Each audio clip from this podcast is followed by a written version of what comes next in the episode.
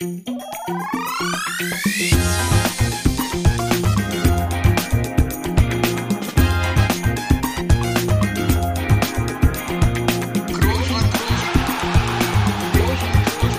man nicht leicht beheben, über den drüber, rüber, weg, rüber, weg. Einfach mal luppen. Pünktlich wie die Maurer, würde Opa jetzt sagen, sind wir wieder da. Letzte Woche ein bisschen Verspätung, aber auch da war es schon noch der Mittwochabend, wo wir da waren. Jetzt ist es wieder Dienstagnacht auf Mittwoch, wo ihr euren gewohnten Gang gehen könnt. Mit uns, mit uns beiden. Und wir machen ja mal hier nicht mal großartig eine Vorbereitung, aber so einen kleinen Themenblock schreiben wir uns dann schon auf.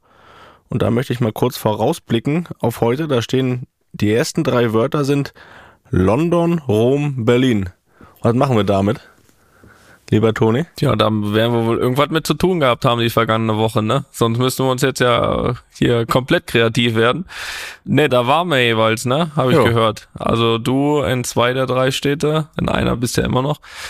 Und ich bin ja quasi gerade zurück.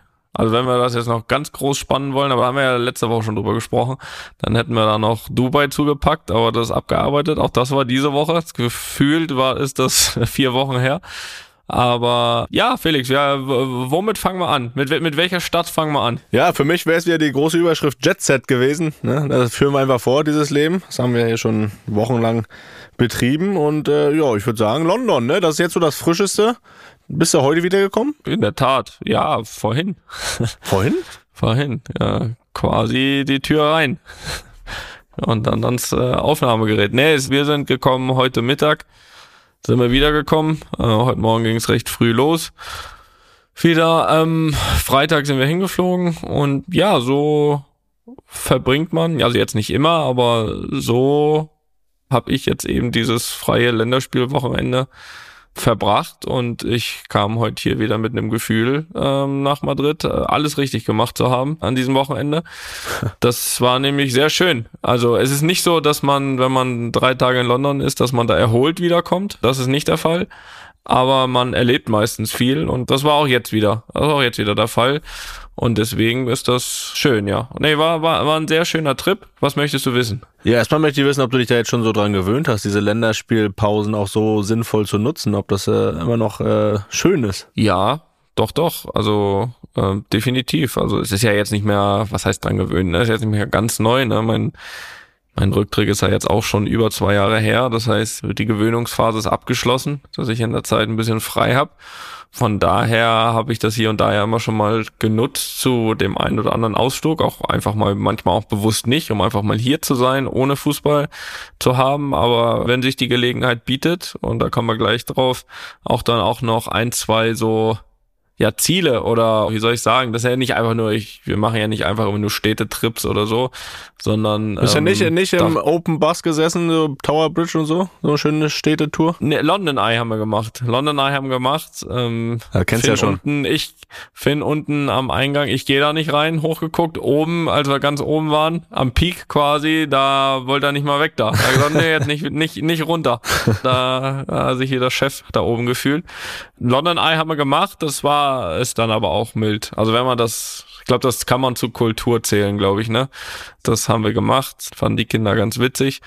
Nee, ansonsten, es gab eigentlich so zwei Aufhänger für diesen, oder eigentlich, eigentlich drei, drei Aufhänger dieses Trips. Das eine war das Harrods, wo wir eigentlich ein bisschen shoppen gehen wollen, auch mal ein bisschen gucken. Das hat aber nicht geklappt, weil äh, wir haben natürlich äh, da in dem Fall die Rechnung auch ohne unsere Kinder gemacht, weil die haben natürlich auf Harrods keinen Bock.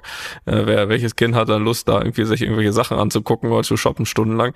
Von daher, das wurde gestrichen, also der Teil für die Eltern, der, der ist weggefallen, haben wir keine Zeit gefunden für. Doch, wir war, ich war kurz da mit den beiden Jungs, aber da, über die Spieltabteilung bin ich nicht hinausgekommen. Und der zweite Aufhänger war das, äh, das Winter Wonderland, äh, Felix, das kennst du ja auch. Gibt's schon wieder? Äh, ja, äh, hat einen Tag jetzt vor Anreise, haben wir uns natürlich informiert. Äh, am am Clever. 16. November hat's aufgemacht und wir waren am 17. und 18. da. Nee, 18. 19. Samstag, Sonntag. 18. 19. waren wir, waren wir da. Am 17. hat's aufgemacht. Das, äh, Und warst ja, du wieder, das brauche ich dir nicht groß erklären. wieder da? Vielleicht für den, warst du wieder da? Du weißt, wo ich meine? ähm, das Glück, Glücksrad Ja. gab's nicht. Nicht? Gab's nicht mehr. Aber Hast gesucht? aber ich habe trotzdem Felix, nein, äh, jetzt kommt's. Also das Winter Wonderland und ich, das sind eine einzige Erfolgsgeschichte. Also das ist wirklich, also das ist ja wirklich, muss man sagen, für groß und klein großer Spaß. Hast du ne? wieder Also Curling von- gespielt? Von der kleinsten, nee, bis zur, bis zur größten Achterbahn ist da ja alles dabei. Dann muss man auch sagen, das nur nebenher mal kurz, also das ist, war das damals, als wir da waren, war das schon so extrem deutsch? Also im Sinne von die nicht erst so viele Deutsche da, also auch, aber so die ganzen Fahrgeschäfte, die ganzen Stände, die ganzen, da gab's zwei Bavarian Village also das waren wirklich so zwei Oktoberfestzelte, äh, wo deutsche Musik lief. Also da war vom Puff in Barcelona bis alles dabei. Äh, also wirklich, muss ich sagen. Also Hast dich wohl gefühlt, ne? Nein, das also war mehr als je zuvor, wirklich. Also die Deutschen haben da äh, auf jeden Fall ihre Hand drin. So, da gut, die wilde Maus, die gibt's ja überall, die ist natürlich auch, aber so äh, Munich Looping war eigentlich so die beste Achterbahn. Auch die kommt. Bist du äh, schon wieder gefahren? Bin ich, ja, ja, bin ich gefahren. Du lernst es auch nicht, ne? aber, Und was, macht- was, Nein, doch, aber diesmal kontrolliert. was macht die Lippe? Du machst ja einen Themensprung jedes Mal. Ja, Also muss ja erklären. Das mit der Lippe habe ich doch nicht vom, vom Looping, vom Achterbahn. Ja, wie du letztes Mal hast du gesagt, von dem ganzen Schlechtsein und Achterbahnfahren hast du den Herpes mitgebracht. Ja, gut, aber ich bin ja schon mit Herpes hin. Das heißt, schlimmer konnte es nicht werden. äh, Lippe, äh, kurzes Update, nicht mehr dick, aber noch äh, Restspuren. Ähm, aber Ja, auch kurzes Update von mir. Ich habe, glaube ich, äh, noch nie so viele Nachrichten bekommen, wie denn diese Wundertabletten heißen, die ich dir empfohlen habe. Also da musste ich einige Nachrichten beantworten in der letzten Woche. Da, da kam einiges. Aber du bist nicht alleine, das wollte ich dir mal damit sagen. nee, natürlich nicht, aber du bist jetzt alleine damit, dass du das natürlich hier anpreist, dein Medikament. Ja, ich werde das jetzt- habe ich mir schon gedacht, ob ich das öffentlich machen kann. Nicht, dass ich da irgendwie noch für Nebenwirkungen äh, belangt werde. Nee, be besser nicht, aber trotzdem bist du natürlich jetzt äh, dafür verantwortlich, dass es überall so wirkt wie bei dir, ne? Ja, bei allen, das ist auch klar. Na, jedenfalls war es alles sehr viel Deutsch, aber das war nur neben, äh, ich wollte von einer weiteren Erfolgsgeschichte erzählen. bitte. also damals, kurzer Reminder, war das ja wirklich so, also ich glaube, es hat noch nie jemand geschafft dort. Und ich glaube auch, ich habe es dieses Jahr nicht gefunden. Ich glaube auch, nachdem ich da gedreht habe, wurde es wurde es wirklich abgeschafft.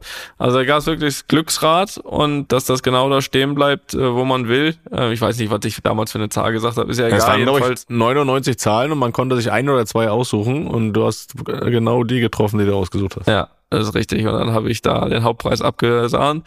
Na, jetzt war es gefühlt sogar noch schwerer.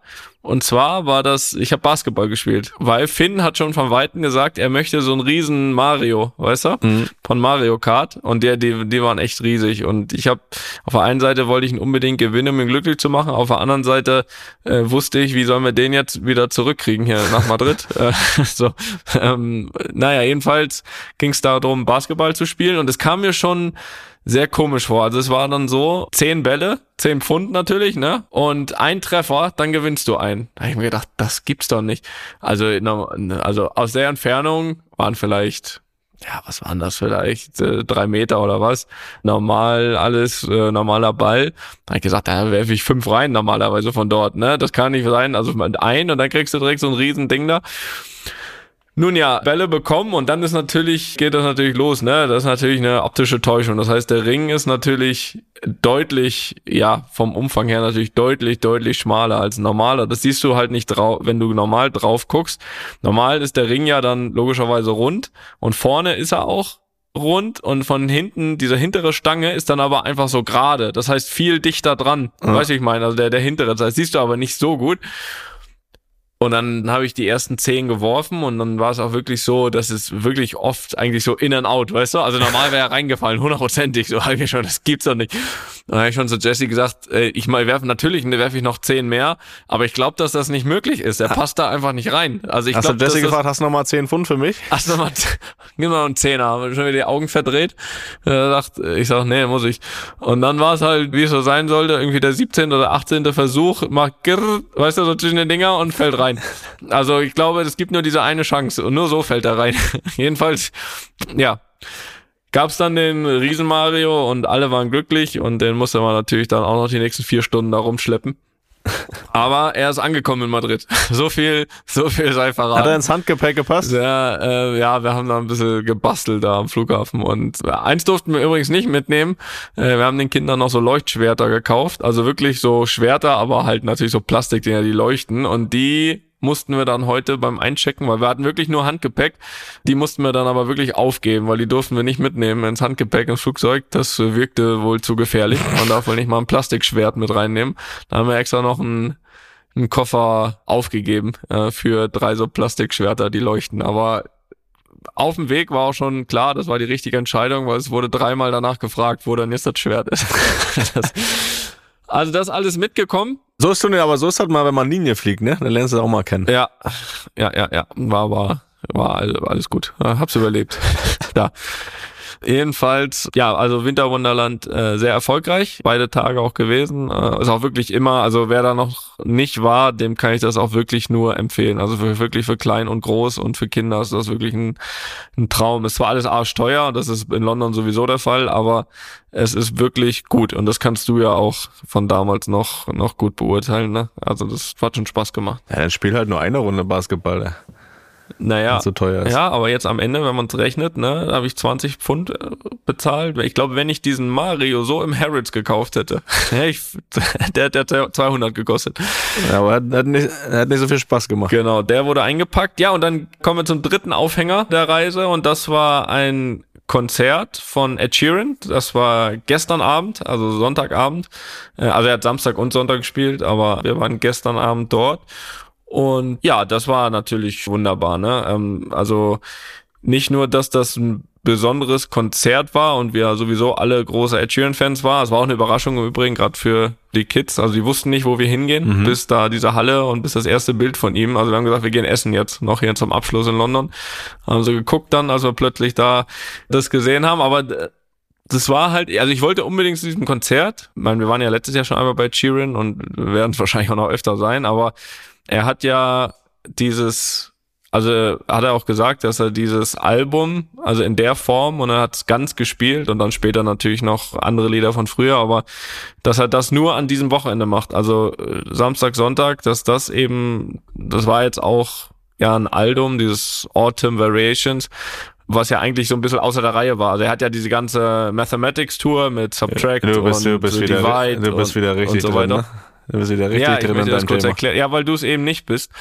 Jedenfalls hat er dieses Album einfach mal so nebenher geschrieben und ja, ohne irgendwelche Plattenlabel, ohne große Ankündigungen, ohne weiß ich was, hat es einfach rausgebracht, hat gesagt, das ist äh, einfach nur für die Fans und er spielt es auch nur an diesem Wochenende voll. Also er wird immer wieder natürlich auch, auch Lieder einbinden in Konzerten, aber nur in diesen zwei Konzerten spielt er das Album voll und das ist ein Top-Album und das kannten alle, deswegen wollte ich unbedingt dorthin. Das war der eine Grund und das zweite ist die Locations und das war diese Royal Albert Hall und die ist wirklich Felix. Das ist magisch. That's magic. Also die war wirklich, sind, weiß nicht, sind knapp viereinhalbtausend Leute oder so und er so natürlich so dieses, ja, wie soll ich sagen, dieses, ich war noch nie bei einer Oper, aber so stelle ich mir vor, so in so einen Locations sind so Opern und sowas, aber wirklich so ein bisschen intimeres Konzert und das war toll. Das äh, war fantastisch und deswegen war es eine super Reise nach London, Felix. Ja, ich, ich merke das schon, so wie du am Schwärmen bist, dass du wieder sehr glücklich bist. Also das heißt ja, du bist ja wirklich ein, ein riesen, riesen Fan, ne, von Ed Sheeran. Das kann man ja schon behaupten. Das, ja, das kann man behaupten. Das habe ich auch vererbt. Beziehungsweise gut erzogen, sagen wir so. Ja, ich, ich frage deswegen, weil du, jetzt gibst du da Geld im, im Harrods, hast, Hast du nicht ein Quiz ausgegeben? oder was? Nein, Hast du nein, nein. ein Quiz? Nein, keine Sorge, keine Sorge. Jetzt gibst du da wieder im Winter Wonderland un Unmengen an Geld aus. Hast ja jetzt schon beim Flug gespart, bist mal Linie geflogen, das ist ja okay. Aber wenn du wirklich so ein Fan bist, ne, habe ich heute gelesen, Ed Sheeran versteigert seine Unterhosen. Willst du da nicht mal zuschlagen? Also wenn du schon so ein großer Fan bist. Nee. Nee, du. Das, das, das lassen wir ihm. Lassen wir, lassen wir ihm sein. Oder, oder irgendjemand anders, der das möchte. Also mit den Unterhosen bin ich zufrieden. Naja, aber da hier steht auch noch äh, 20 Pullover, 11 Hosen, 14 Mützen und 73 Paar Socken. Also das ist alles, was er versteigert.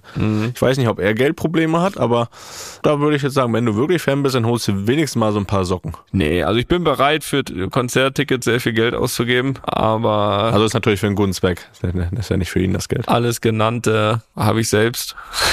Von daher, das, das ist in Ordnung. Aber wie gesagt, ich habe auch das leise Gefühl, dass das in der Tat nicht ist, weil er Geldprobleme hat. Also Nee, ich, ich habe dann da wär, nochmal würde er schlecht wirtschaften. noch mal so, drüber so. gelesen. Das ist ja für einen guten Zweck natürlich. Deswegen, äh, naja. Gut, haben wir das auch. Ja, Na? so ist das. Das war London, Felix. Ja. Was hatten wir noch auf der Liste?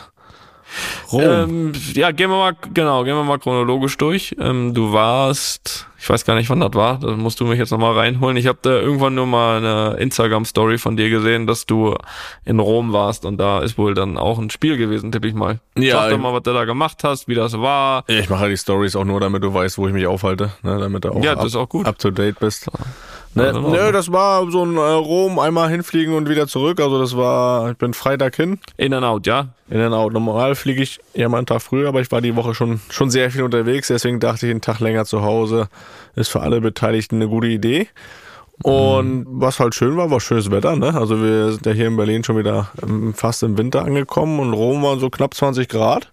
Das war schon sehr angenehm, aber ich war natürlich zum Arbeiten da mit meinem RTL habe ich das Spiel Italien gegen Nordmazedonien begleitet in der EM-Quali und habe wieder so ein neues Stadion kennengelernt. Ne? Ich war ja im Oktober in Wembley, da war ich das erste Mal jetzt im Stadio Olimpico in Rom. Mhm. Da hast du auch noch nicht so oft gespielt, glaube ich, ne? Ich glaube gegen AS Rom. Ja, da habe ich schon ein paar Mal, ja? habe ich schon ein paar Mal gespielt, ja.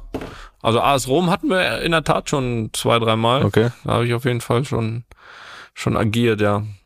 Jedenfalls. Ja, äh, auf jeden Fall einmal mit Bayern und einmal mit Real, das auf jeden Fall. Okay. Ja, es war auf jeden Fall äh, für mich ein neuer Stadionpunkt. Aber ist nicht so schön. Nee. nee. Aber. aber da ist Wembley ein anderes Kaliber. Ja, das ist natürlich richtig. Aber trotzdem angenehm. Ja, und dann habe ich das Spiel da, ne? Mein Expertenwissen preisgegeben, ne? Co-kommentiert. War eine runde Sache, war sehr zufrieden und äh, dann bin ich nächsten Tag früh zurück. Also aber ich kann ich von ja. Rom gar nicht so viel erzählen, aber jetzt nicht so ein schönes Programm, was du da in London gemacht hast, da kann ich nicht bieten. Kannst nicht bieten, ja. Na gut, aber dann bist du ja zurück nach Berlin und dann kommen wir direkt äh, zu Berlin. Denk mal kurze Stippvisite zu Hause und dann habe ich wiederum in deiner Instagram-Story gesehen, dass du auch da bei einem Länderspiel warst, ne? Das ist richtig. Wieder ein Olympiastadion. Ja, da sag mal, was du da gemacht hast. Also einfach nur Fußball geguckt wahrscheinlich, ne? Ich muss ja zugeben, also ich habe vom Länderspiel, ja, vielleicht so die letzten 20, 25 Minuten sowas noch gesehen. Wie gesagt, war ja schwer beschäftigt, äh, hast ja gehört. Also ich glaube, zum Anpfiff saß ich noch in der Achterbahn. Von daher kann ich da gar nicht so viel dazu beitragen, was da passiert ist. Aber du warst ja im Stadion, das heißt, du hast ja den vollen Überblick. Und da du ja nicht, glaube ich, nicht im Einsatz warst dort, zumindest nicht irgendwie als Co-Kommentator oder Experte oder sonst was, äh, kannst du ja mal hier dein Expertenwissen ähm, preisgeben, wie du das erlebt hast. Ja, ich möchte trotzdem, ich möchte trotzdem auch ein bisschen ausholen, so wie die Umstände waren. Ich war nämlich, sag ich mal, zu, ja, du. Zu, zu einem Viertel war ich auch offiziell da. Hatte auch ein bisschen ja. äh, jobmäßig was zu tun. Ich war in meiner Rolle, ne, ich schlüpfe ja immer wieder in verschiedene Rollen. Ich war in meiner Rolle ja. als Botschafter der Handball-EM, war ich da, um da ein bisschen Werbung zu machen. Und das habe ich in dem Falle gemacht, als ich in der Halbzeit unten am Platz war, zusammen mit dem WM-Organisationschef Philipp Lahm, ne EM ist es ja, für die Fußball-EM natürlich. Da haben wir im ja, auf Stadionton quasi ein Halbzeitinterview gemacht. Und äh, das war so meine Aufgabe, zwei, drei Fragen beantwortet, ein bisschen Werbung gemacht für die Handball-EM. Und das war es dann eigentlich schon. Aber das hat mich dazu gebracht, dass ich über den DFB vorher dann eingeladen wurde, beziehungsweise auch äh, vier Tickets beantragt habe. War dann mit hm, drei. Stattgegeben oder? Stattgegeben. Ich wusste aber dann auch nicht, was, was sind das jetzt für Tickets oder so. Habt ihr dann auch erst an dem Tag bekommen. Hatte noch drei Jungs dabei. Und dann sind wir halt dahin. Und ich wusste immer noch nicht genau, was das für Tickets sind. Und dann äh, geht die Tür auf und dann, ja, saß er in der Ehrenloge, ne? Yogi war da, Rudi, Aki Watzke und ich glaube, wenn, wenn, wenn der Bundes-Olaf da gewesen wäre, der hätte auch da gesessen. Also das war, glaube ich, so mit die, die edelsten Plätze in diesem Stadion. Äh, Habe ich mich im Nachhinein noch ein bisschen entschuldigt bei den Jungs. Das haben, haben wir jetzt alle nicht erwartet, dass wir da jetzt sitzen dürfen. Und, bei wem äh, hast du dich entschuldigt? Bei den genannten gerade, oder was? Nee, bei den, bei, bei den Jungs, jetzt machst. die ich dabei hatte. Was du jetzt zu suchen hast. Bei den Jungs, die ich dabei das war eher so, eher so Kategorie äh, Fanblock. Stehplatz. Ja, deswegen, deswegen wusste ich jetzt nicht, ob du dich dann auch noch bei allen anderen entschuldigen musstest, bei Yogi und so. Nee. Yogi habe ich übrigens kurz gesprochen. Ich soll, soll lieb grüßen, ne? Frag, was macht der Weltmeister? Yogi ist Weltmeister. Hat er gefragt? Er hat gesagt, der ist, der ist in London. Ja. Er macht alles richtig. ja, das, das nur zu den Umständen. Das nur zu den Umständen. Und äh, ja, zu dem Spiel. Was mich so im Nachhinein vor allen Dingen ein bisschen wundert, dass alle jetzt so überrascht waren, dass jetzt deutlich mehr Stimmung pro Türkei war. Also das war ja wirklich zu erwarten, oder? Ja, ich glaube, dass die Leute wahrscheinlich so mit einem 50-50-Ding Na. gerechnet haben, was wahrscheinlich ja auch schon mehr ist als bei jedem anderen Heimspiel normalerweise und auch sein sollte eigentlich. Aber das ist der Unterschied. Ich meine, du kannst es besser beurteilen. Ich habe ja nur gelesen, aber der soll ja schon eklatant gewesen sein. Und ich glaube, das ist ja dann trotzdem ja, jetzt kann man sagen, natürlich, man weiß, dass natürlich viele Türken auch in Berlin wohnen und natürlich da auch heiß auf die Tickets sind und alles. Aber eine Verteilung geht ja dann trotzdem irgendwie immer noch über den DFB, vor allem bei einem Testspiel. Deswegen war vielleicht dann die Überraschung doch ein bisschen größer. Ich weiß ja auch nicht, wie es war, ob die alle gekauft wurden, ob die äh, dann irgendwie auch wieder verkauft und von türkischen Anhängern dann den Deutschen abgekauft wurden oder was auch immer. So wie es damals ja ein bisschen war, ne? Bei Frankfurt in Barcelona, wo du das Gefühl hattest, die Barca-Fans, äh, okay, wenn da einer so viel bietet, äh, mein Gott, ob ich jetzt Barcelona gegen Frankfurt sehe, da kommen auch wieder andere Gegner, ne? So, dass sie dann sagen, Ja. und plötzlich hast du da eine weiße Wand. Also das weiß, weiß jetzt nicht, wie der Hintergrund da war, aber ich glaube, die Deutlichkeit hat ein bisschen überrascht. Dass viele Türken da sein werden, glaube das war klar, aber dass dann doch so die Überhand da war, ich glaube, das war so ein bisschen das, was sie überrascht hat. Ja, aber ich weiß gar nicht, ob die Aufteilung so eklatant war. Es war einfach die Stimmung, die die gemacht haben. Ne? Also wir kennen ja die deutschen Länderspiele, da ist ja eh nicht so wie die überragende Stimmung.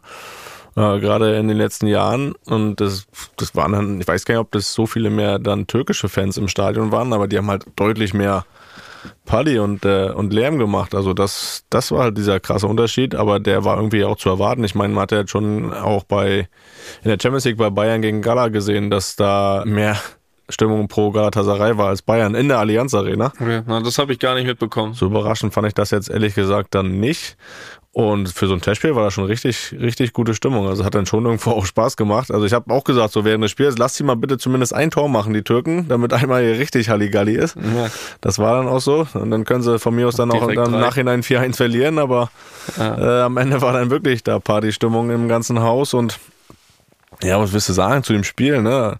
Ist dann immer schon irgendwie ernüchternd. Man dachte so nach den ersten beiden Spielen äh, unter Nagelsmann, da war jetzt auch nicht die Riesengegner, aber da war ein bisschen zumindest diese Stimmung positiver geworden. Aber so ein Spiel irgendwie, wo du das Gefühl hast, dass gerade die ein, zwei Spieler auf dem Platz, auch der Deutschen, gar nicht wieder so sich bewusst sind, was es bedeutet, jetzt irgendwo auch eine Stimmung aufzubauen Richtung EM, äh, so, so wenig Einsatz oder so. Also das war irgendwie, keine Ahnung, das sieht man im Stadion dann immer ja noch ein bisschen besser. Das war so ein bisschen ernüchternd, fand ich, dass man da es so leicht herschenkt, diese Stimmung, die vielleicht auch aus den letzten ein, zwei Spielen hätte mitgenommen werden können, dass die so irgendwie einfach egal war. Keine Ahnung. Also der, da kam überhaupt nichts rüber. Und vor allem, wenn du dann die Emotion bei den Türken gesehen hast, war das schon der krasseste Unterschied. Und das war so ein bisschen ernüchternd, fand ich. Ja, Ich kann dir das in dem Fall nicht widersprechen, ne? Weil ich das, wie gesagt, in der Tat viel zu wenig vom Spiel gesehen habe, als dass ich jetzt sagen könnte, war so oder war nicht so.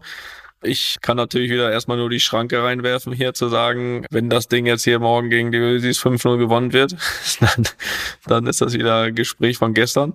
Aber das ändert ja daran nichts. Ne? Also das ist ja trotzdem so die Idee gewesen, dass man die, ja, sag ich mal, aufflammende Euphorie so ein bisschen aufrecht hält.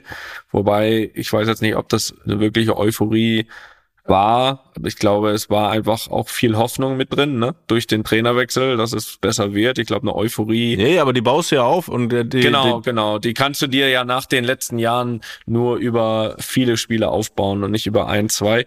Aber ein Trainerwechsel ist ja immer ein Impuls, ja, wo man auch den einen oder einen Fan vielleicht mal wieder mit reinholt, der sagt, okay, jetzt gucken wir mal, ob sich was ändert und der dann auch irgendwie offen dafür ist, dass es wieder in die richtige Richtung geht, weil ich bleib dabei, es, es gibt ja keinen, oder ich glaube, es gibt keinen deutschen Fan, der nicht Bock hat auf ein geiles Turnier nächstes Jahr, Ja. auf ein erfolgreiches Turnier, aber natürlich äh, bedarf es da im Idealfall nicht in, auch im ersten Spiel nicht so eine Stimmung, na gucken wir mal, sondern dass du dann vorher schon ein bisschen vorgearbeitet hast und sagst, boah, da hast schon alle wirklich auf Spannung sitzen.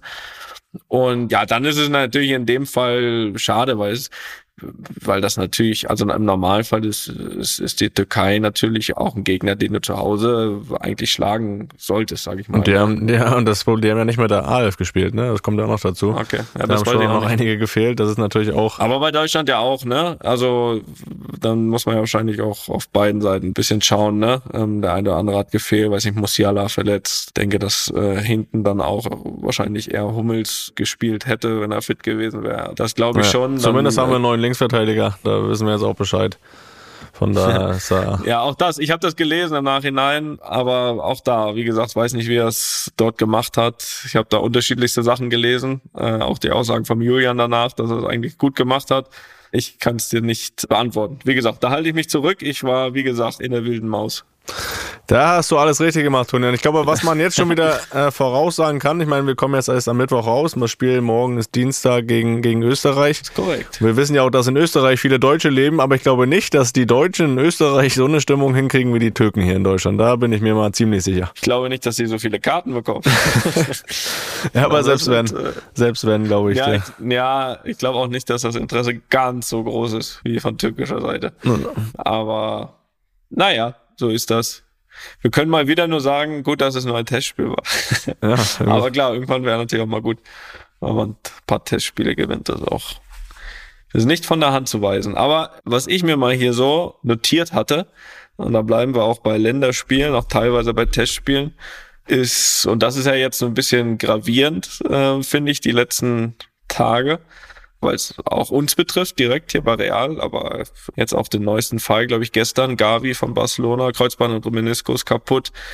Kamavinga hat sich im Training bei Frankreich verletzt, glaube auch. Außenbandriss. Ja, geht in die Richtung, ja. Auf jeden Fall dieses Jahr beendet. Äh, Vinicius, erste Halbzeit ausgewechselt, Brasilien, auch was Muskuläres, höchstwahrscheinlich oder ziemlich sicher auch mindestens dieses Jahr beendet. Ich, natürlich kann das immer passieren.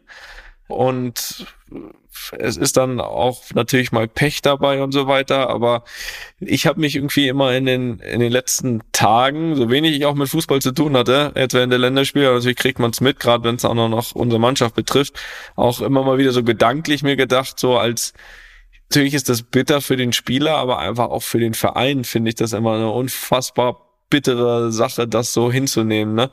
Das ist dann, also ich meine, klar, du weißt bis Ende des Jahres, natürlich geht's bei einigen auch dann noch um was, kann man immer dann abwägen. Man muss auch natürlich irgendwo die Nationaltrainer verstehen, dass die natürlich dann auch immer alle reinschmeißen, weil äh, die jetzt auch sagen, okay, jetzt ist November, danach ist nochmal ein März Länderspiel oder zwei und dann ist das Turnier, ne, dass die natürlich auch, Ich glaube, gerade in Südamerika sind ja auch Pflichtspiele, ne? Die spielen ja auch eine Quali. ich glaube, die sind in der WM-Quali, ne? Ja. Spielen, ja, die spielen auch WM-Quali dann schon und, und spielen, glaube ich, auch die Copa America, glaube ich, nächstes Jahr im Sommer, wenn hier EM ist.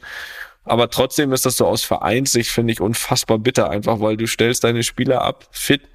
Du bist als Verein am Ende der Tage der, der diesen Spieler bezahlt und wenn der sich hier verletzt, dann ist das bitter, aber dann ist das irgendwie, dann hinterfragst du dich selbst oder manchmal kannst du, brauchst du dich auch gar nicht hinterfragen, weil es Pech ist. Aber irgendwie dann einen fitten Spieler zur Nationalmannschaft zu geben und der kommt dann wieder und fällt ein halbes Jahr aus oder zwei Monate oder was auch immer. Das ist schon bitter und ich finde, das ist einfach in meinen Augen ja, es ist, ist selbst produziert. Also der fällt ja auch auf, es sind das ganze Jahr über Verletzungen, aber ich finde speziell so Richtung Ende des Jahres fällt es auch oft auf, dass dann längere, schwerere Verletzungen dazukommen, weil das einfach auch so ein Jahr, dem muss man dann irgendwann irgendwie auch äh, Tribut zollen, finde ich. Und ich will gar nicht wissen, wenn man jetzt Beispiel Vinicius zum Beispiel mal nimmt, will gar nicht wissen, wie viel Pflichtspiele, der, also er hat, glaube ich, immer gespielt. Also er hatte Ja. ja. schon eine Verletzung jetzt in der Vorrunde. Und sonst hat er, glaube ich, immer gespielt, einfach. Immer, immer. Und alles. Und so viele, wie halt aktuell mittlerweile gespielt wird, ist es nach wie vor, und das, ich habe das vor ein paar Jahren schon mal gesagt, kann das nur wiederholen, dass du dir auf Dauer einfach deine besten Spieler und die Attraktion, weswegen die Leute ins Stadion gehen, die machst du dir kaputt. Die machst du dir, die machst du dir kaputt und dann das Ergebnis ist dann sowas. Und das wird nicht aufhören. Und deswegen glaube ich einfach, dass man da einfach nach wie vor versuchen muss, dran zu feilen, dass es in irgendeiner Form weniger Spiele werden. Das geht, glaube ich, nicht anders. Ich glaube, dass, glaube, dass es auf Dauer sonst einfach so ein Dauerzustand wird, dass du die Spieler, die vor allem viel spielen und dann auch schon in jungen Jahren viele Verletzungen haben werden. Und das kann ja auch nicht im Sinne des Erfinders sein. Ja, das ist auf jeden Fall richtig. Also ich, ich meine, das, was jetzt bei Vinicius Kamavinga passiert, bei Gavi, egal bei wem, es kann ja auch im Verein passieren. Ne? Also das ist jetzt nicht so, weil es jetzt nur, weil es jetzt bei der Nationalmannschaft passiert ist. Nee, aber da geht's um Gefühl, ne? Da geht's einfach um Gefühl, zu sagen, bah, das ist unser Spieler, den bezahlen wir ähm, und wir Klar. versuchen so gut es geht, Das auf ist den aufzupassen bitterer. hier, dann gibst du ihn weg und dann kommt er wieder und ist ein halbes Jahr raus.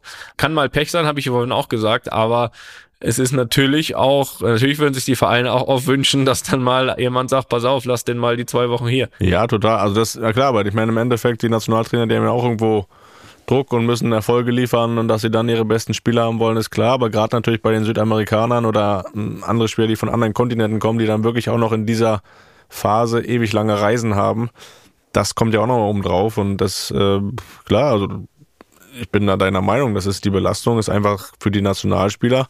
Und das war ja auch noch zu deiner aktiven Nationalspielerzeit. Ja, ja. Äh, kannst du es ja am besten nachempfinden. Da habe ich es ja auch schon äh, auch mal zu dir gesagt. Dass, also ich würde das nicht hinkriegen oder ich hätte das nicht hinbekommen. Weil das ist eine Belastung, glaube ich, die langfristig einfach zu schweren Verletzungen führt. Und ich meine, Vinicius, wie alt ist der? Was haben wir? 22? 29? Sowas. Ja, der, der macht noch 600 Spiele in seiner Karriere. Also Ja, wenn es gut läuft. äh, ob das dann irgendwann so gut ist im, im Alter, weiß ich auch nicht, du.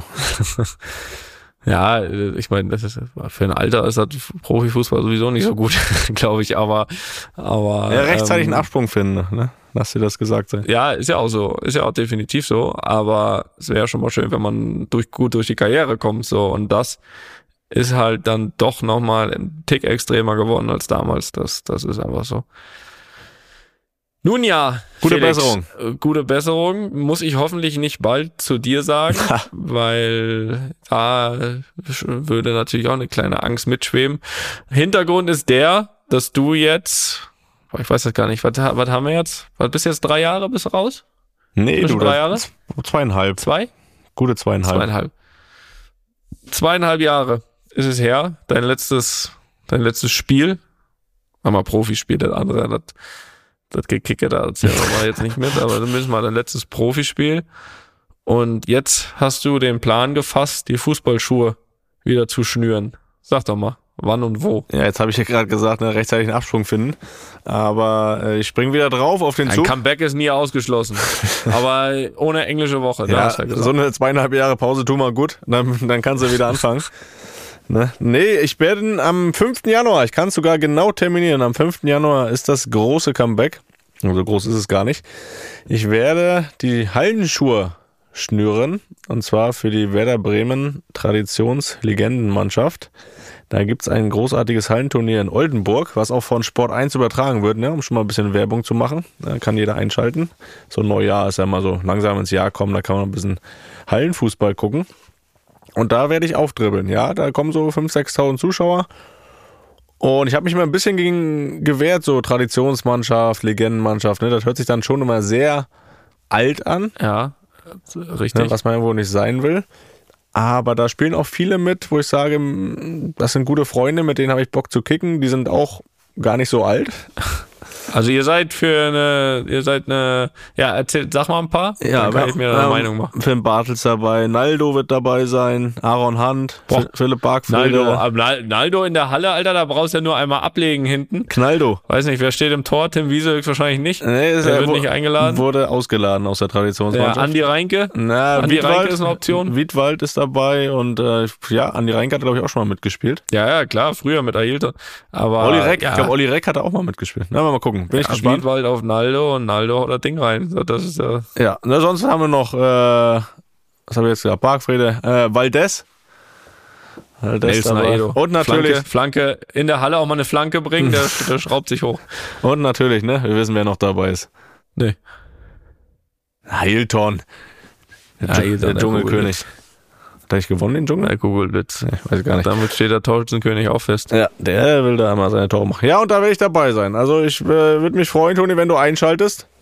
Ne, und die Daumen drückst. Wann ist das nochmal? Habe ich schon wieder vergessen. Kannst du mal wiederholen. 5. Januar. Kommst du gerade von deiner Geburtstagsfeier am 4. und dann kannst du am 5. entspannt Hallenfußball schauen. Ja, wir spielen am, ich glaube, wir spielen am 3. Januar und dann glaube ich irgendwie, ja, irgendwann wir am 5. aber noch nicht. Ja, gucke ich mir an. Aber äh, Le Chef, was mit Le Chef? Abgesagt? Nicht erreicht. Keine Zeit? Nicht erreicht. Ich versuch's Nicht nochmal. Ich versuch's nochmal, aber äh, die Hoffnung ist nicht groß. Aber jetzt, äh, um das auch nochmal ein bisschen ernsthafter äh, zu beurteilen. ich habe auch die Motivation einfach und äh, das kannst du schon auch nachvollziehen, dass ich das zumindest einmal möchte, dass mich Paula aktiv spielen sieht irgendwo. Äh, man hat natürlich immer schon ein bisschen Fernsehen geschaut und ein paar Videos gezeigt und so und jetzt begreift sie das natürlich. Sie war einmal im Stadion, wo ich noch gespielt habe, aber das hat sie natürlich nicht so richtig mitbekommen, da hat sie auch die ganze Zeit gepennt. Und äh, besser ist wahrscheinlich auch, ne? Ja, Braunschweig, da haben wir sogar gewonnen, glaube ich, das Spiel. Aber gut, äh, das, oh. das äh, hat sie dann nicht so mitbekommen. Und natürlich werden wir dann so ein bisschen auch deine Spiele schauen oder dann sagt sie mal, ob das meine Arbeit ist, weil ich ihr davon einmal so erzählt habe. Und jetzt will ich, dass sie das zumindest einmal so in diesem Rahmen vor Ort miterleben kann. Und das ist für mich auch eine Motivation gewesen, das einmal zu machen. Wo ist das nochmal? In Oldenburg. In Oldenburg. Ja, dann hat Paul natürlich auch eine Anreise, ne? Ja, das ist schon alles geplant, du. Das ist schon geplant okay. mit Vorlauf äh, über Bremen ein paar Tage und so, dann ist das alles nicht mehr so weit. Ja, du, äh, was soll ich sagen? Viel Erfolg. Viel Erfolg, einfach. Ja, du schaust ja wohl rein. Einfach äh, äh, steil auf Ailton oder Flanke auf Nelson Aedo Valdes und äh, da kann nicht viel, kann eigentlich nicht viel passieren. Seine junge Truppe, ey, da geht er da als absoluter Favorit rein die meisten können sich ja gar nicht mehr so bewegen, ey, aber ihr seid ja alle, ihr seid ja alle Mitte 30, ey. Also bis auf Ailton und äh, ja, ja, das war's schon eigentlich. Der Rest ist ja, der Rest ist ja alles noch, alles noch fit. Ja, du. Wen haben wir denn da? Äh, Teilnehmerfeld. Ah, kennst du das? Ja, ich müsste nochmal nachschauen. Ich weiß, dass wir HSV in der Gruppe haben, also direkt mal ein Derby in der Gruppe. Ja. Ne, ich glaube Galatasaray auch noch in der Gruppe. sind so Dreiergruppen. Ja. Aber der Fans sind ja nicht auf eurer Seite. das kannst du mal wissen. Das ist okay. Ich, und es sind, glaube ich, zwei Dreiergruppen am Ende. Also man muss Zweiter werden, um ins Halbfinale zu ja, kommen. Ja, das ist immer so. Zwei Dreiergruppen, Halbfinale, Finale. Das stimmt. Also Halbfinale ist sehr wahrscheinlich. Ne? Gegen gespannt, HSV ey. sollte doch klappen. Die machen wir weg. Ja, HSV. HSV wird, äh, aber es ist mal was Neues. Sie werden mindestens Dritter HSV.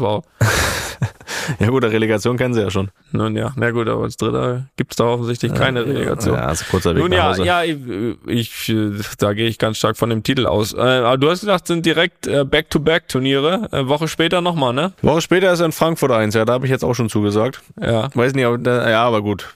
Solange es keine englische Woche ist, bin ich natürlich dabei. Was die erholt haben, ne? Ja, kannst ja immer zwei Minuten Vollgas und dann läufst du einfach zur Bande und springst raus. Ja. Musst da nicht mal äh, ausgewechselt werden, oder? So habe ich das früher auch gebraucht. Ja. ja. Du immer noch spielen. Ja, gut, äh, fantastisch. Da wünschen wir viel Erfolg. Das gucken wir uns natürlich an, ne? ist ja klar. Ja, will ich hoffen, ne? Den Budenzauber da. Nun ja, äh, Felix, wir machen noch ein paar Fragen, mhm. würde ich sagen. Die erste kommt vom Thomas, vom Tommy aus Buch. Moin sind Toni und Felix. Ich habe mal eine Frage an euch beide. Top Podcast, sagt er noch. Klar. Welche Fähigkeiten oder Eigenschaften sind eurer Meinung nach für einen erfolgreichen Mittelfeldspieler am wichtigsten und könnt ihr die vielleicht in ein Ranking bringen? Liebe Grüße und macht weiter so, der Thomas. Also sagen wir mal, einen guten Mittelfeldspieler, ne? Erfolgreich äh, ist eh jeder gute Mittelfeldspieler ist ja nicht automatisch erfolgreich, aber nur die Eigenschaften, die man haben sollte, dass man in beide Richtungen denken kann, ne? Also sowohl nach vorne als auch nach hinten. Du auch natürlich quer zur Seite tun, das wissen wir ja. Und ähm, gehört ja auch zu alle Richtungen. Ja, und äh, dem eingeschlossen ist es einfach äh, ja eine Spielübersicht, würde ich sagen. Ja, also gerade mit dem Ball, ähm, da hat man ja wirklich vor sich Leute, hinter sich Leute und neben sich Leute. Also man sollte schon eine gute Übersicht haben, da irgendwo äh, den freien Mann zu sehen, einfach weil man viele Anspielstationen haben kann, äh, weil man in der Mitte des Feldes ist. Dann äh, würde ich sagen, eine Zweikampfstärke gehört auch schon dazu.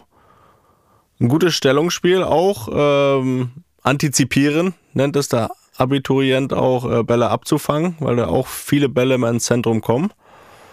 Und ja, du musst natürlich auch, äh, wenn du richtig gut bist, hast du auch noch einen guten Abschluss, weil du auch oft in, in Abschlusssituationen außer Distanz kommst.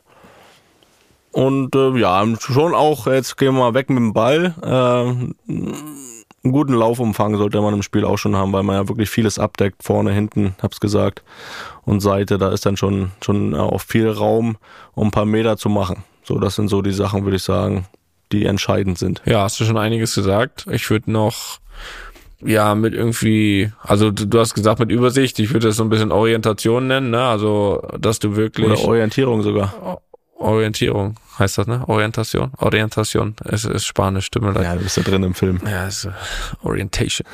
Genau, dass du, dass du einfach zu jeder Zeit weißt, wo sind deine Mitspieler, aber wo sind auch die Gegner. Ich glaube, das ist in der Mitte natürlich am schwersten, weil eben das nicht wie bei einem Außenspieler, da hast du immer die Abgrenzung, ne, die Linie an der Seite. Da ist äh, links davon ist maximal der Trainer, aber es ist nicht mehr, ist kein Gegenspieler mehr, der kommen kann, da ist kein Mitspieler mehr, den du anspielen könntest. Das heißt, du hast immer den Blick nur ins Spielfeld rein. Das ist natürlich als Mittelfeldspieler, zumindest als zentraler Mittelfeldspieler so, dass immer auch aus deinem Rücken ein Gegner kommen kann, dass da vielleicht die perfekte Anspielstation ist, dass da der Mitspieler ist. Das heißt, sich zu orientieren ist unfassbar wichtig, bevor man den Ball bekommt oder ihn auch abfangen will vom Gegner, was auch immer. Aber dass du weißt, was um dich herum passiert, und zwar 360 Grad. Und dann glaube ich noch was, was du noch nicht gesagt hast, ist so diese, diese Handlungsständigkeit, ne? Ähm, weil das eben auch so ist, dass es im Mittelfeld einfach am wenigsten Zeit gibt Eben aus dem Grund, den ich eben gesagt habe, dass von allen Seiten Leute kommen können und, und versuchen eben dir den Ball abzunehmen. Und deswegen ist äh, alles das, jede Aktion, die du machst, ist wichtig, dass du die mit einer gewissen Handlungsschnelligkeit machst, dass du nicht zu lange brauchst, weil sonst ist die Gefahr sehr hoch, dass du dort Bälle verlierst. Und dann natürlich einfach die Technik, ne? Überschrift Technik, egal ob das dazu gehört für mich eben immer eine saubere Ballannahme, die auch unter Druck, die so viel ermöglicht, äh, die nächste Aktion eben schneller zu machen, eben nicht zu lang zu brauchen, weil eine schlechte Ballannahme musst du immer noch mal korrigieren und kostet Zeit. Äh, eine gute Ballannahme gibt dir so viel Zeit, eben die Aktion zu beenden, schon bevor der Gegner kommt. Und dann eben auch die Passtechnik. Ne? Ich glaube, das eine ist ein Pass und das andere ist ein Pass, sage ich immer. Also das eine ist ein Pass einfach zum Mitspieler und das andere ist ein Pass mit der Idee, dass der Mitspieler damit was anfangen kann. Also ihn korrekt anzuspielen, auf den richtigen Fuß anzuspielen, richtig in den Lauf, gut getimed. Also das sind alles Sachen, finde, die einen guten Mittelfeldspieler ausmachen, weil es eben wichtig ist, ja seine Gegner in bessere Position zu bringen, als man vielleicht selbst war. Und äh, das geht eben dann nur mit einem guten Pass, mit einem gut getimten Pass, wo man dann sich im Idealfall schon die nächste oder die nächstfolgende Aktion vom Mitspieler schon so mit reindenkt in den eigenen Pass.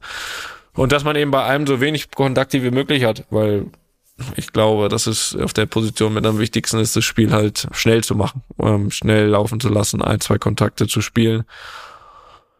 Ja, und so wie du gesagt hast, ne, ähm, wenn du da noch so eine gewisse Torgefährlichkeit mitbringst, äh, Torgefährlichkeit meine ich jetzt selbst zum Abschluss kommen oder eben auch torgefährliche Aktionen einzuleiten. Ne? Ich glaube, dass wenn du da pro, pro Spiel auch zwei, drei Aktionen hast, dann glaube ich, ist das auch nicht unwichtig. Ja, und den Rest hast du gesagt. Siehst du. Aber wer, wenn nicht du, sollte das wissen, ne? Liebe Grüße an Thomas. So, zweite Frage. Hey Toni, Herr Felix. Erstmal ein dickes Kompliment an euren Podcast. Ja, Dankeschön. Thanks, mate. Hier nur meine Frage. Mein Verein Fortuna Düsseldorf hat mit 23 Spielern dieses Jahr einen sehr kleinen Kader. Ich glaube, dies kann Vor- und Nachteile haben. Wie seht ihr das? Spielt ihr gerne in einem größeren Kader, in dem auch der Konkurrenzkampf größer ist, oder ist der Druck manchmal auch belastend, immer einen Konkurrenten im Nacken zu haben? Was ist für euch die optimale Kadergröße und mit wem hattet ihr in eurer Karriere den härtesten Konkurrenzkampf? Liebe Grüße aus Düsseldorf. Ole. Ja, das ist eine gute Frage. Das ist eine gute Frage. Gibt Vor- und Nachteile, ist einfach so. Da muss man sich auf eine Philosophie. Sagt er ja auch. Ja, da muss man sich auf eine Philosophie, finde ich, festlegen als Verein. Also wenn ich jetzt Vereinsboss wäre, würde ich mich immer dafür entscheiden, einen etwas größeren Kader zu haben. Das beinhaltet dann vielleicht den ein oder anderen unzufriedeneren Spieler. Aber ähm, zumindest gerade bei Top-Vereinen, bei der, wir haben ja vorhin drüber gesprochen, bei der Fülle an Spielen hast du immer die Möglichkeit zu wechseln oder dass jeder auch auf seine Spiele kommt. Und vor allem ist es über die, über das ganze Jahr so, dass immer im Schnitt drei, vier Spieler verletzt sind. Das ist einfach so. Also das sagt die Erfahrung aus den letzten Jahren hier, das ist immer so. Und ähm, dann hast du einfach mit einem Tick größeren Kader einfach die Möglichkeit, das, das viel besser aufzufangen. Also das würde ich immer ein bisschen bevorzugen und dass jeder auch einfach irgendwie ein Stück weit auch seine Rolle kennt. Finde das einfach wichtig bei der Kaderzusammenstellung. Aber ich finde, wenn du von Anfang an einen kleinen Kader hast, schwingt immer so ein bisschen die Angst mit, A, kann man das Niveau auch halten, sage ich mal, wenn man gerade gut unterwegs ist und denkt, okay, boah, nicht so viel Kader, nicht so viel Unzufriedene, läuft alles gut und einfach immer die unterschwellige Angst, dass sich irgendwie am Stück auch mal ein paar verletzen und das nicht auffangen zu können. Also glaube ich, dass er und noch ein Vorteil ist, dass wenn du wirklich mal vier, fünf verletzt hast, wenn du einen kleinen Kader hast, dann kannst du auch nicht mehr ganz so trainieren, wie du es vielleicht möchtest, weil dann füllst du immer automatisch schon auf, was auch Vorteile bringen kann, gerade für Jugendspieler und so weiter, dass die dann mal oben mittrainieren. Aber wenn du dann mal, keine Ahnung, wenn mal fünf fehlen, du hast einen Kader von 23, da sind dann schon drei Torhüter dabei, dann kannst du schon äh, nicht mehr ganz so wenn du mal elf gegen elf trainieren willst oder so, dann musst du immer auffüllen, musst du immer ein bisschen ein bisschen wechseln und dir irgendwas zusammenbauen und improvisieren. Aber deswegen glaube ich eher, zumindest für Mannschaften, die viele, viele englische Wochen haben, würde ich immer eher zu einem größeren Kader tendieren. Was das jetzt genau heißt, wie viele das sind, ähm, lass es 26, lass es 27 sein. Äh, in die Richtung, in die Richtung würde ich eher gehen. Ja, jetzt hast du mir mit dem Training, mit dem Argument noch meinen letzten Take geklaut, den ich sonst noch addiert hätte. Ja, dann kannst du auch einfach so stehen lassen. Ja, deswegen lasse ich das lass so stehen. Eine genaue Zahl ist eh schwierig, aber 23 ist dann schon mit der sogenannten heißen Nadel gestrickt. So. Ja, und Konkurrenz gab es sowieso mal da, ne? Also, das, also zumindestens, ich kann das ja nur von hier sagen. Es wurde ja viel gesagt, viele Jahre, ja, hier das Mittelfeld stellt sich von alleine auf, ist doch klar, wer spielt. Nee, das, das sieht man als Beteiligter immer ein bisschen anders. Also es ist schön, dass man dieses Privileg sehr, sehr lange hier hatte, sag ich mal, dort irgendwie gesetzt zu sein, automatisch irgendwie, aber das hat vor allem mit Leistung zu tun gehabt, weil es gab immer, es gibt immer einen guten Kader bei Real Madrid und es gibt auch immer äh, Mittelfeldspieler, die da waren, die dahinter waren, die nur darauf gewartet haben, dann irgendwie mehr zu spielen oder was auch immer. Das ist einfach so, aber ich glaube, wie gesagt, so als Clubboss würde es mir besser gehen, wenn ich da wirklich einen Kader hab, wo nicht groß was passiert bei ein paar Verletzten. Ja, dein größter Konkurrent war immer der Mann im Spiegel. Er spricht schon schon von wahr. das Ding beendet schon einfach. Servus ihr beiden. Das nächste Frage kommt irgendwie vom, vom Basti. Was ich immer wieder beobachte und mich schon seit langem interessiert, ist der Umgang gestikulierender und teils überaus aufgebrachter Fans mit Eckballschützen. Wenn man teilweise in die Gesichter, vor allem in die der gegnerischen Fans blickt, hat man nicht immer den Eindruck, dass hier nur Lobeshymnen oder Heiratsanträge zugerufen werden. Ich kann mir gut vorstellen, dass die Eckballschützen von gegnerischen Fans nicht selten aufs tiefste beleidigt werden. Oder ist das nur Vorstellung von mir? Mich würde eure Erfahrung, aber auch Erzählungen von anderen Mitspielern in eurem bisherigen Karriere brennend interessieren. Was kriegt man da so alles zugerufen? An anknüpfend an diese Frage würde mich natürlich interessieren, wie man generell als Spieler mit Beleidigungen durch Fans umgeht. Bei rassistischen Beleidigungen werden ja immerhin auch ganze Spiele abgebrochen. Ist das Thema Beleidigung ein Tabuthema im Fußball? Nein. Äh, gewöhnt man sich irgendwann an diesen Umgang? Ja. Ja. Ist das für manche Spieler auch eine Belastung? Mhm. Mhm. Ich bin gespannt auf euren Diskurs dazu. Felix, wir müssen diesen Diskurs halten. ich denke, das Thema interessiert sicherlich auch die restliche Luppengemeinde an dieser Stelle. Unbekannterweise liebe Grüße an all die anderen Luppis da draußen. Alter, wenn wir entscheiden immer noch selbst, wie die heißen. Liebe Grüße nach Madrid und Berlin. Vom Basti aus, kann ich nicht aussprechen. Das ist auf Mallorca, glaube ich. Mel, kann das sein? So, erstmal unser Diskurs. Ja, trotzdem erstmal liebe Grüße an die Luppengemeinde. Ne? Bleibt dran, immer schön, dass ihr da seid. Wir lieben euch. So. Ja, ähm, sind aber keine Luppis. Nein, sind also, keine Luppis. Gegen Luppis wäre ich nicht. Ne? Hört sich an wie Schluffis. Das irgendwie. wird hier nicht eingeführt. Nee. So.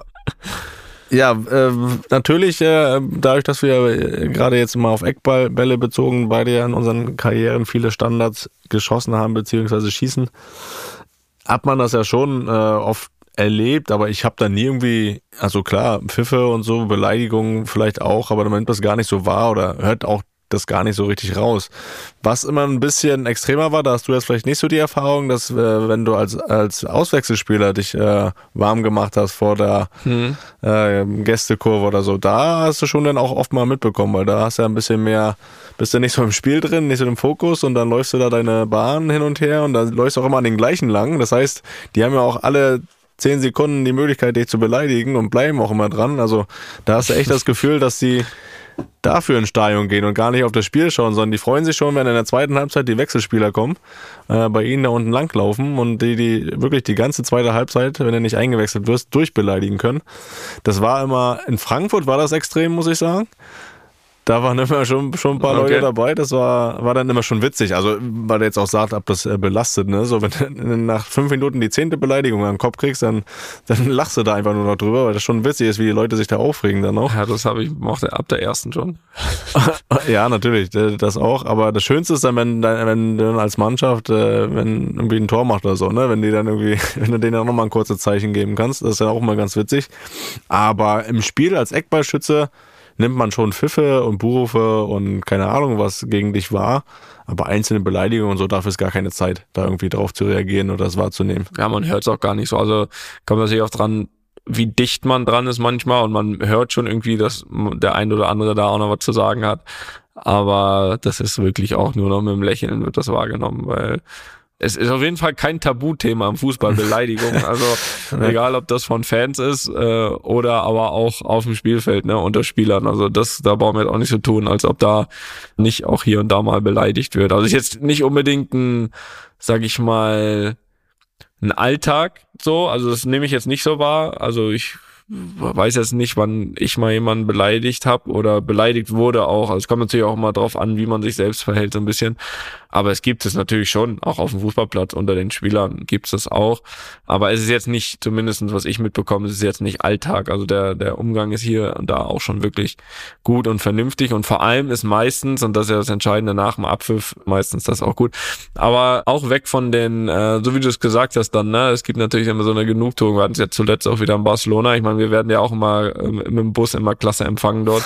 ähm, das gehört auch einfach dazu. Da gibt's ja, kann man ja auch nur noch dann lachen. Aber so wie gesagt, wenn du dann an den gleichen dann nach Warte mal, die da Stinkefinger-Oma da in Barcelona, oder? Genau, damals war es die Stinkefinger-Oma, aber jetzt war es halt auch wieder, ne? Ähm, das ist dann, also am Anfang ist dann noch so Ruhe, fährst vorbei, die beleidigen dich, fährst rein, und wenn du rausfährst mit dem Sieg, da kommt dann halt auch die Reaktion aus dem Bus, ne? Da wird mal geklopft an die Scheibe äh, und, und da stehen sie noch draußen ein bisschen betröppelt.